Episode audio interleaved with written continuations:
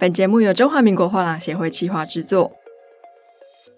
艺术生鲜，艺术生鲜，艺术生鲜，艺术生鲜，艺术生鲜，艺术声鲜。台中艺术博览会在七月哦。Hello，欢迎收听艺术生鲜 ART TAIPEI Live Talk，我是主持人王维轩 Vivi。那我们今天呢，正式进到我们水墨系列的第一集哦。我们邀请到的是长流美术馆的黄承志馆长，馆长好。王小姐好，非常高兴来参加这个节目。是，那可以请馆长跟我们介绍一下长流美术馆吗？长流美术馆哈，从长流画廊开始，是到今年满五十周年。啊，恭喜！我们四月份就是满五十周年，但是我们还没有做一个庆典呢。也许在十月、十一月，我们会做一个活动，哈，会展，然后会有一个庆典。那长流从民国六十二年开始，那当时是因为父亲的关系，他是画家，是，那他不赞成我们当画家，但是因为我个人的兴趣，我觉得还是来开画廊。因为你不能当画家，但是对艺术的爱好啊，你至少接触艺术，跟艺术家和收藏家做朋友。所以我在民国六十二年就开画了。那五十年来，就是我们陆续做了很多的活动，那也跟两岸交流，有到国际去参加啊，包括大陆也有，包括在新加坡、日本。啊，日本我们展览很多美术馆，那也有在韩国的博览会，我们也参加，所以到今年正好五十周年。是，那其实我在采访您之前有拜读一些过去关于您的采访报道。嗯、那我知道长流其实现在五十年了嘛。嗯、那一开始的起点是经营一些水墨的艺术品跟画作，那当然后来也有经营一些像是西画或是其他美材。嗯、可是我非常好奇，就是在五十年前，为什么您会选择水墨当做是一个切入点？因为其实哈，我在我的家庭，我的父亲。它是胶彩画，那就是以水墨为基底，然后用胶彩再去铺陈，最后完成一幅作品。所以耳濡目染就是画水墨画。哦，当然父亲的朋友也有很多水墨画家，也有西画家。应该说，所有的画坛前辈他都认识，包括像杨三郎啊、廖继春啊。啊，这些全部都是好朋友。那林玉山是我们嘉义老乡，所以我们是世交。那因为从小跟林玉山走得很近，是，那也是我的老师，我也去拜他为师，所以会选择用水墨来开。那当时因为父亲他画画嘛，那当时开画廊不是像现在的画廊一样，就是说一定要办什么展览。因为有自己的场地，啊，也有自己的作品。其实很多画家自己开画廊也有哈，因为地利之便，然后又父亲的有点收藏，朋友送给他的作品。我们开画廊很简单，就是把家里的画拿来挂一下，是，然后就开了这个画廊。然后其实第二年六十三年，我们就开始有一种。叫做同好的交流会，是收藏的人把自己的东西拿来交流，就在我们画廊一楼，我们摆了一长条的桌子，两面就坐满了人，是把这些东西拿出来看，那大家就看，然后出价。那因为以前有过这样的活动，我看过，所以我们开画廊想也来办这个事情。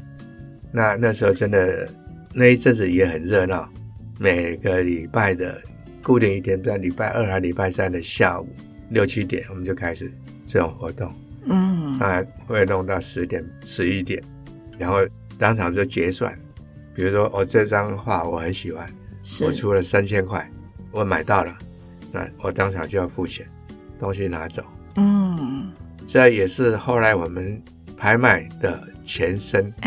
对，我们之前在。四十九年前，我们就办过这样的事情。哇，那是真的很早。对，就开幕第二年就有这种的活动。是。那当然，刚刚您提到了几位都是水墨的艺术家跟画家。那我很好奇的是，当时的时代背景。同时期除了水墨的这些艺术家之外，嗯、有艺术家也是会专注在像是比较西方的，不管是油彩等等的艺术品吗？对，如果有的话，那为什么水墨可以脱颖而出？因为以目前的交易市场来说，其实水墨还是相对弱势嘛。嗯哼，那其实哈，嗯，以整个大中华是到美国或是东南亚、新加坡啊、香港。其实水墨是大众哦，包括中国，西画反而是少数哎。哦，是哦，对，对，你看那个拍卖目录好了，是，都是一本厚厚的，像电话簿那么厚，而且几十本。那水墨画是大众，是水墨，它还分近现代水墨、当代水墨，然后古代的，然后书法也分出来。所以，像大陆拍卖公司，包括保利、嘉德、瀚海，他们每一次拍卖目录是两三箱，最多是一次拍卖五十几本，各门类都有。哇哦！当然，古董也有什么东西，对，都有。那水墨是大众哎，是。但目前来讲，水墨还是大众。那我们以为西画是大众哈。这是一种误差，嗯，是因为做西画的画廊比较多，现在哈，目前来讲做水墨几乎很少嘛。对，台湾做水墨的可能只有长流，嗯，然后再来就是传承嘛。是，那还有一些就是小量啊，比如说西之堂啊，哦那些台阳也是，但是台阳它是。跟一般画廊不一样，嗯，它是有一点像画的交易所，你可以委托卖，也可以卖给他，嗯、然后他就在他的画廊寄卖，嗯，这样。那一般的在一级市场，应该就是办画家的个展，是，或是画家的活动，像什么当代水墨画展，好像个展，啊，个人的也有哈，就是谁谁谁。基本上就是办活动，就一级市场，然后二级市场就像拍卖会啊，或像我刚才讲台阳画廊这种，它变成二级市场，它就是说厂家拿出来，或是有人委托，或是有人拿去卖，嗯，然后他就在那里推销展示，两个是不大一样的，是，对，那水墨其实还是大众。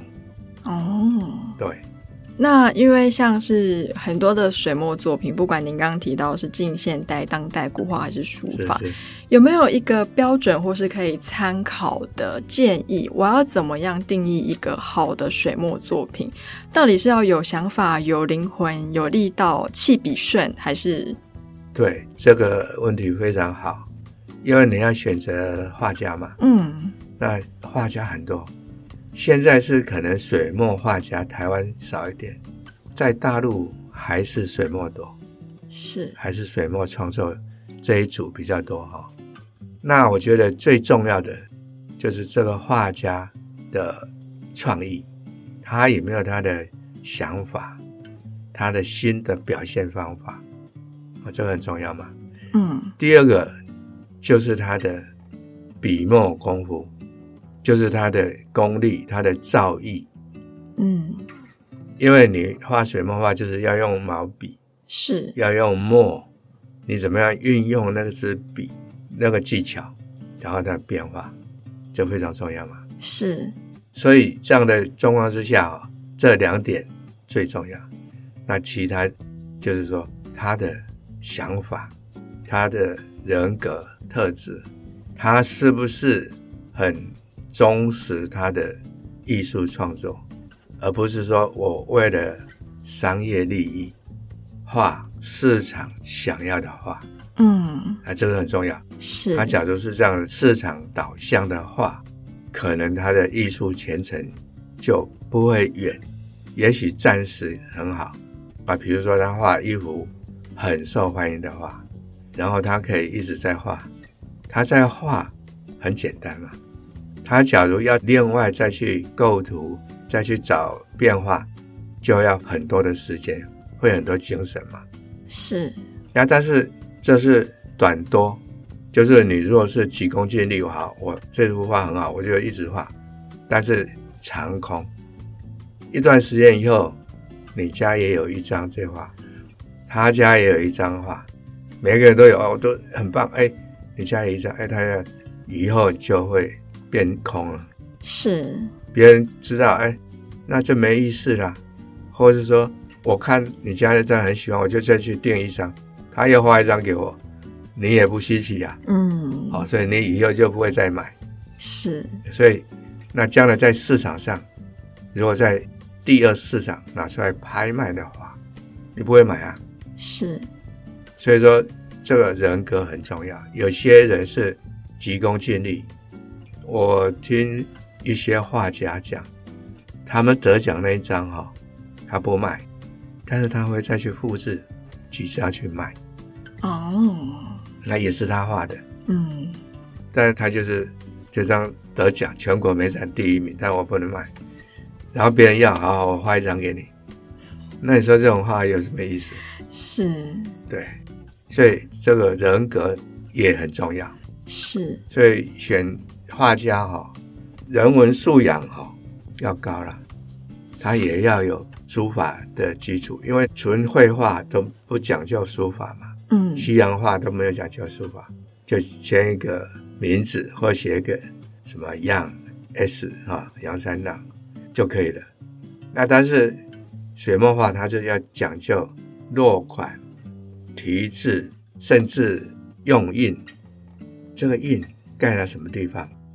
写多大的字，用多大的印，然后那个布局，整个让这幅画非常的完美，赏心悦目，所以这很讲究。那有些人不讲究这个，就是不耐看；就讲究人一看啊，这个真的不会题字，或者字很难看，写出来一看，哎呀，这个好像没有功力，嗯，没有练过字，是。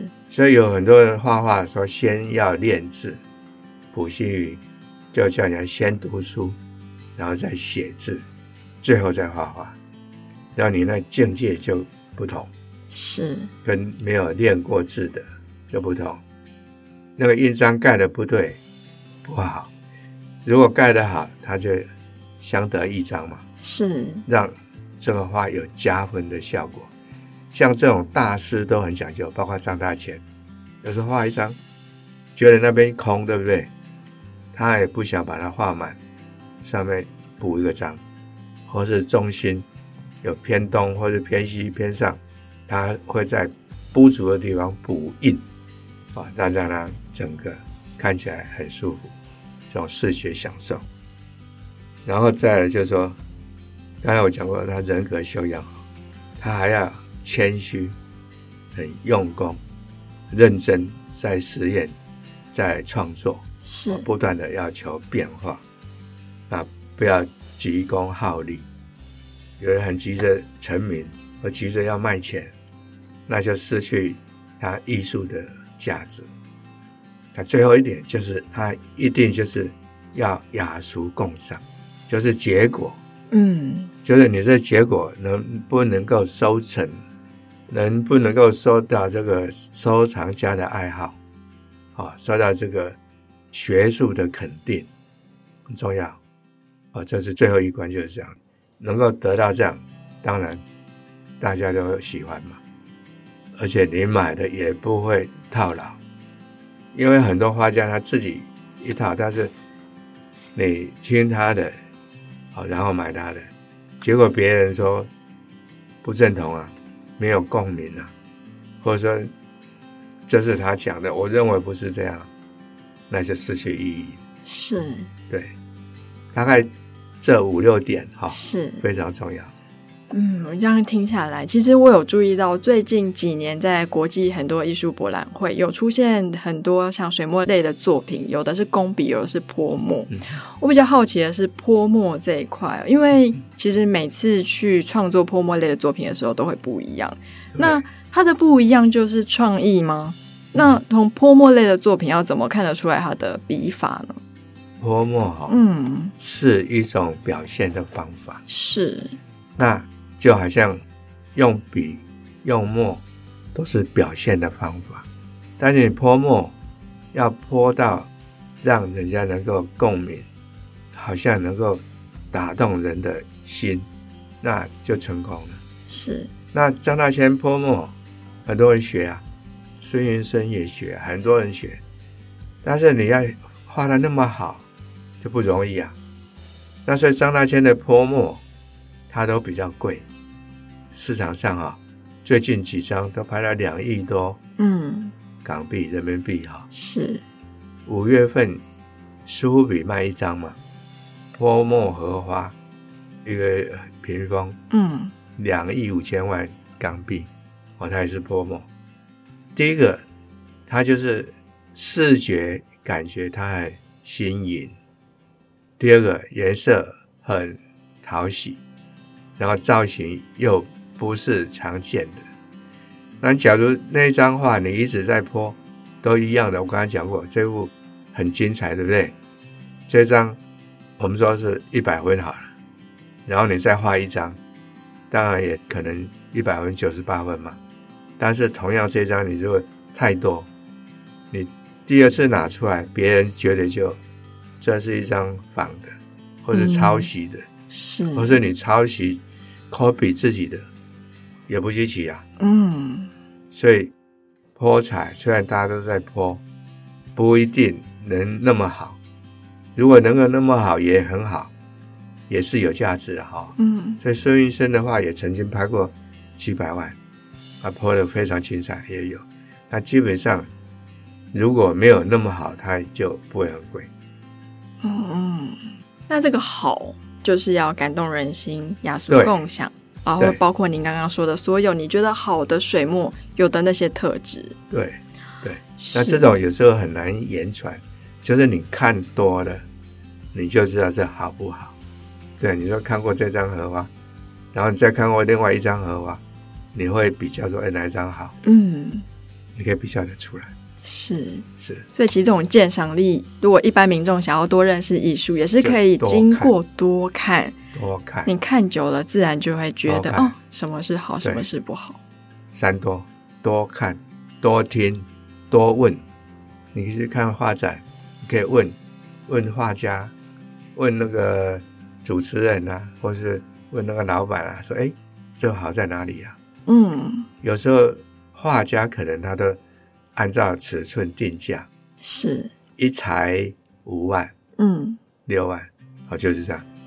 他不管好坏，但有些画家他会好一点的，还要定贵一点，或是小一点的，他定贵一点，因为在构图上一样，花的时间差不多，大的小的他觉得没有差那么多。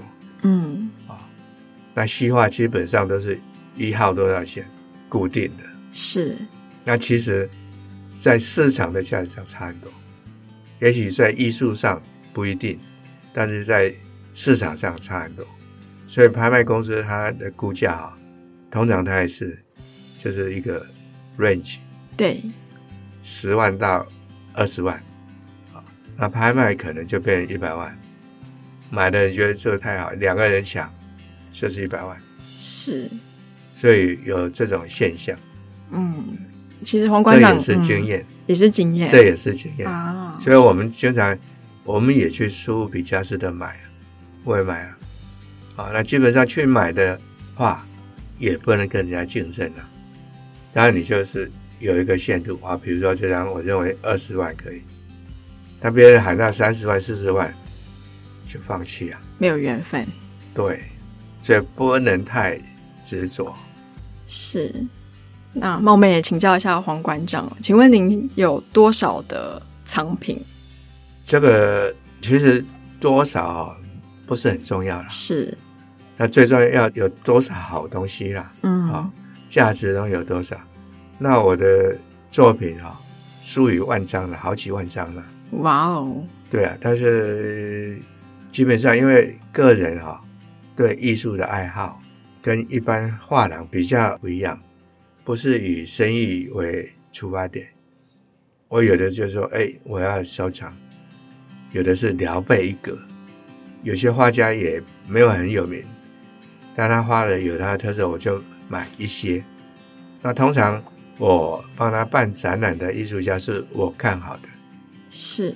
那我会先去买他一些。那开展览的时候，我还会说，先订一半下来，五十张订二十五张。是。所以说。我开展览啊，经常就是成绩很好，因为我已经贴二十五张红点了，嗯，然后继续有人来就再卖，对不对？是，所以基本上我办过的艺术家，我都有收到他们一定的量，包括最早林玉山，嗯，黄君璧，我都有他们几百张的画，哇哦，然后后来包括刘国松，我办他展览。二十年前也是，我就先买一半，然后卖，有卖我再买，所以在二十年前我办的那个展览，他的东西几乎被我买光了。像欧豪年也是，我都会先买。那像这种成名的艺术家哈，他在市场上也很多，因为他成名嘛，所以慕名而去去求画的很多，而且他。有名也很多人会要画，文化部长啊，或者什么局长啊，是什么馆长啊，哦，他就要送啊，啊、哦，就是有时候那种人情秀才人情纸一张嘛，啊，你你要我就给你一张了，简单的就给他，这种在市场上会流，那我们看到我就会买，就像欧豪年展览的时候。我自己的东西就有七八十张，哇！我自己收藏的，然后我再请他再送个二三十张来，然后可能再买他十张八张，所以我每次办展览啊，越办也卖，画越来越多，这样累积下来就有上万张。对，现在大概有四五万张吧。是。那我相信，除了透过就是办展览买这些优秀艺术家的作品之外，因为我之前有听过您一位同业的好朋友说，在中国文化大革命的时候，有很多中国的文物因缘机会跑到西方跟日本嘛。那您那时候也收了非常多作品，然后我有听说，他说您的这个故事非常精彩，一定要跟大家分享一下。能不能请馆长跟大家分享一下，这是一段怎么样的故事呢？是是是，因为。我们刚开画廊的时候，有很多生意是跟日本往来。嗯，那所以日本人本来就爱好我们中国的书画，那而且他们比我们早有钱。那这个艺术市场就是在有钱人的社会嘛。我们常说丰年猪，荒年是谷，是饥荒的年就是饭米最值钱。还有钱的时候才有珠宝啊、黄金啊这种，嗯、那艺术品就是在盛世的时候，他才会受人家重视。是，你吃不饱饭，怎么会去看艺术品呢？所以说，在这富裕的社会，他就有这种精神的需要，艺术品就是精神的需要。日本人就到处在收购，然后大陆文革时候，很多被抄家的。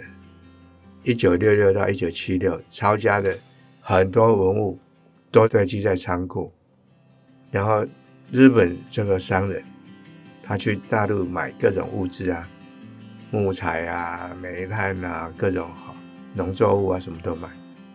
但是这个商人哈，他就有三万多张的画，那他都是他在大陆买物资的时候，中国。要求他把这一仓库的艺术品一起买走。哇！对啊，他们当时这个破四旧，嗯，这种什么水墨画这没用啊，书法没用的这一堆东西，你就一起带走。嗯，多少钱？就卖走。是。那这个日本人，因为我们跟日本做生意，有人就会介绍，哎，日本有一家这个是卖中国书画的，那我们就会去看了。我这家居然有三万多件。那我这是在东京呢，我有看到张大千的传记，他曾经提到，在日本的福冈也有一个收藏家，有三万多张的中国画。那我想，哎。不应该是同一个人，因为我这个是在东京，嗯，然后那阵我就常跑去东京嘛，去买他这批东西，一次三百张到五百张，开几万张，然后每个月要跑一次，然后我还会顺便到各地，当时所谓的中国画廊，专门卖中国书画的画廊，日本全国都有，从北海道到东京。京都，当然到福冈，嗯，都有。那我每次就会这样这里跑一下，那些还发现还真多。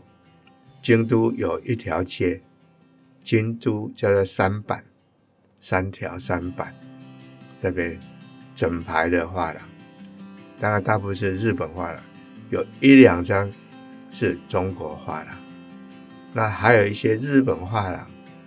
他们都做日本画，那他们收到一些中国画，或是他们很讲究那个保存，保存有一点不好，或是断啊、脏啊、折到，它就淘汰，就堆在一个地方。嗯，那我们一去看，哎呦，这个还不错的，这还真是什么明朝的某某人的真迹哇。然后呢，它很便宜，可能十万块。或是两万块日币，就和台币几千块也有，也是正板桥的。哇 哇，就是可能上面破了或者怎么样。我想他也许不懂，因为他说日本话嘛。嗯。啊，他对中国话有人要处理，或是他们就是有的旧房子要拆哈，那些东西就叫古物商来估价，全部带走，这种状况。那到处都有这个，而且日本也有很多地方哈，就是文物交流会，就像我说我们四十九年前办那个同号交流会这样，嗯，他是在那个庙，有的庙是初一，有的是月底，有的是月中，就有那种好像市集一样，啊，那种市集就大家都摆在那里，后来我。在那个车站还有人摆地铺哈，在车站卖他的收藏品，啊，所以有他们的这种状况，而且他们也有交流会，就是同号交流会，那是会员制的，都是做生意的，啊，定期，然后也是东西很多，堆积如山，然后就在那里拍卖，一看多少钱多少钱，决定，马上就决定就。那天结束完就要付钱，就拿走，嗯，这个也是非常好玩的。那那时候日本画，我们从日本回流的东西哈，刚才讲这个三万张的，我大概那一阵子十年就跑这家，还有日本大江南北这样跑啊，跑了十年，每个月大概一趟，然后回来哈，很快就卖完。所以我说，我现在有几万张，不是那个留下来的，那些画回来都卖掉，把它卖掉啊，然后我再去呀、啊嗯，是，因为我不卖掉，没有钱呐、啊，你卖掉又有钱再去买啊，是，再买回来再卖啊，所以就这样。那但是有特别好的，我是会留的，特别哎呦，这张特别精彩，哦，那我想那我就留这张。所以这样，陆陆是在累积嘛，嗯，哦，各种各样的。那除了日本以外，我们也跑很多地方。那时候新加坡啊、香港啊，啊，包括马来西亚，都有人会来报告说：“哎，这里有人要有一批东西要卖。”包括美国，我也去啊，拍卖我也去啊，苏比。到目前，我苏比也去买。两三年前。纽约苏比拍卖，刘国松未买啊，呃，旧金山有那个 BB，嗯，啊，巴特菲尔那个邦汉斯是。的拍卖，我们经常去买啊。那不同的地域价位不同，因为刘国松在洛杉矶，他卖可能一张一千块美金，但是刘国松定价已经，比如说已经五六万台币，嗯，哎，台币五六万了，是。一彩，这大概十七八年前就定六万一彩，那个洛杉矶拍卖才一千美金一张，一张至少六彩七彩，是，所以有这种价差，所以我们也会买。包括刘国松，我说在纽约我们买一张三万多美金，嗯，回来。最近刘国松买回去三百万台币，天哪！因为地域的关系哈，有价差，所以我们做这一行，你一定要知道它的在哪里是什么价位啊。包括台湾艺术家一样，在日本，台湾艺术家就很便宜。我也经常买林玉山的、梁三郎的、蓝云鼎的，在日本买，卖回台湾，嗯，因为台湾很贵啊。是，那有些从大陆买回，也是台湾的艺术家，他们不清楚，所以这就有价差，价差。呀，这故事真的非常精彩哦！那我们的第一集介绍水墨的这一集，我们就到这边告一段落。我们的下一集呢，会请馆长跟我们分享台湾跟中国目前水墨市场的现况，跟他这几十年来有什么样的变化。好，那我们这集就到这边告一段落，谢谢喽。好，谢谢，谢谢，拜拜，拜拜。